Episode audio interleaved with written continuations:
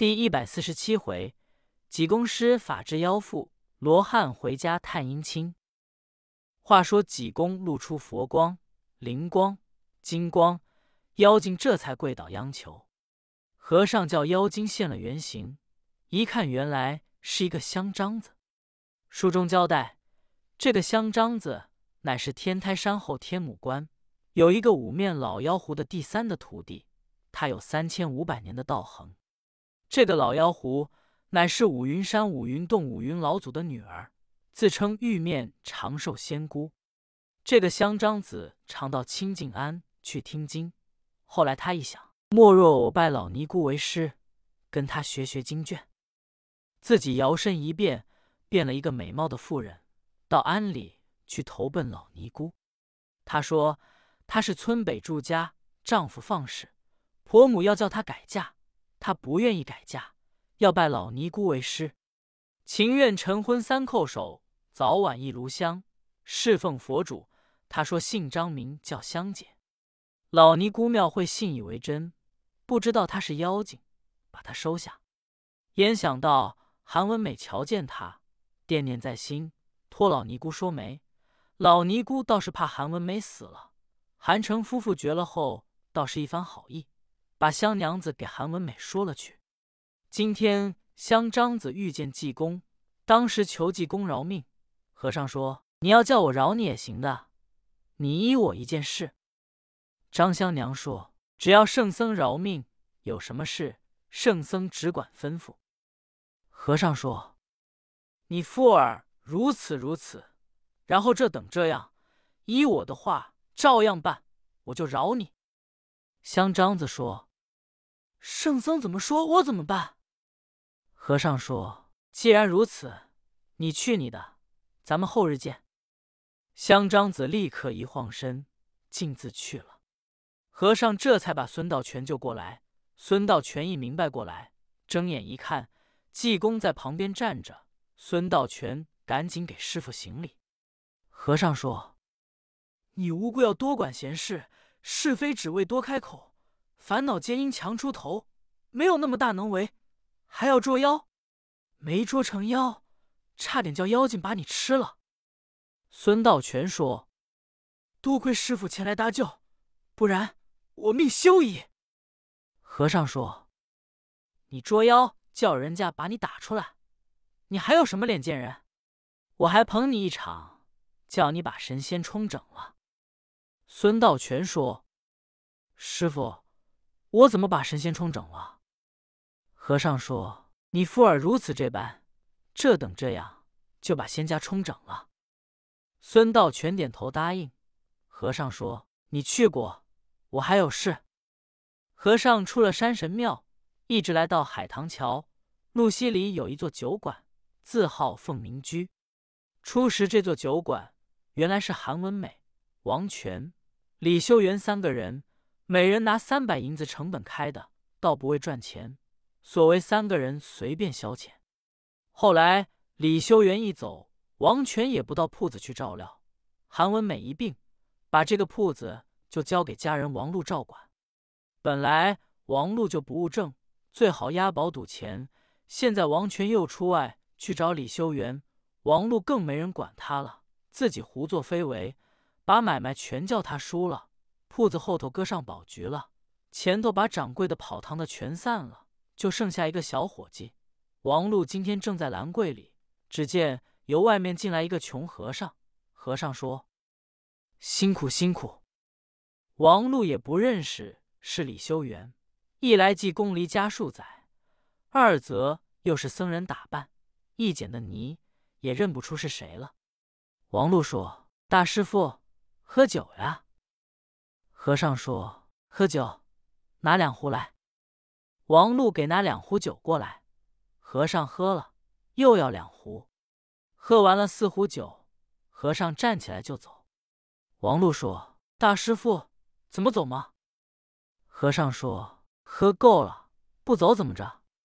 要没喝够还喝呢。”王禄说：“你走，给酒钱。”和尚说：“给钱上你这喝来。”王禄说：“上我这喝来，怎么就不给钱呢？”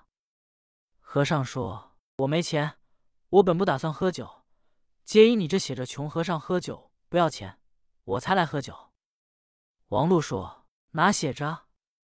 和尚用手一指说：“你瞧。”王禄一瞧，果然墙上贴着一张红纸，上面写着：“本铺穷和尚喝酒不要钱。”王禄说：“这是谁跟我闹着玩的？”和尚说：“掌柜的，你这铺子怎么这么热闹？”王禄叹了一声说：“大师傅，别提了，先前我这买卖一开张很好，都叫我押宝输了。”现在把买卖做的这个样，和尚说：“咱们两个人倒是同病相怜。我和尚有二十顷稻田地，两座庙，都叫我输了，我也是押宝押输的。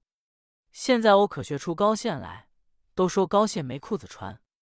这话一点不错，是局上瞧见我都不敢叫我要，给我拿过三百钱，叫我喝茶，我就指着吃局上。”王禄一听说。大师傅，你会押宝吗？和尚说：“会，无论什么宝，瞒不了我。铜盒子、木盒子、打宝、飞宝、传宝、地宝，全瞒不了我。我一要就得赢，如同捡钱一般。就是中局上都不叫我押，我没了法子。”王禄听说，咱们这后面院有宝局，和尚你要给我猜几个红。不但我请你喝酒，我还给你换换衣裳。和尚说：“你有钱吗？”王禄说：“有。我告诉你说罢，我刚借了二十吊印余钱，做第八扣给九六钱，十吊给八吊，二十用十给十六吊，一天打二吊四百钱，打一百天和满钱二十四吊，连底子找得出十吊钱的利钱，没法子。”不能不借，这还是指着铺子借的。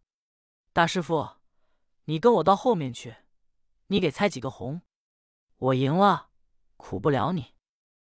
和尚说：“就是罢。”立刻同王禄来到后面一见，后面这里有好几十个人围着宝案子，刚把宝盒子开出来。和尚说：“掌柜的，你押罢，这宝进门闯三。”你神大拐三姑丁，准是正红。王禄一想，哪有这么巧？倘若押上，把十六吊钱一输，那还了得。自己不敢压。和尚说：“你不压，这宝可是三。”王禄说：“瞧瞧，再压吧。”正说着话，做活的轿宝一揭盖，果然是三。王禄一瞧，一跺脚。自己后悔不该不压，这要听和尚的话，把十六吊钱都押上孤针，赢四十三吊二百。少时就见又把宝盒开出来。王禄说：“大师傅，这宝你猜什么？”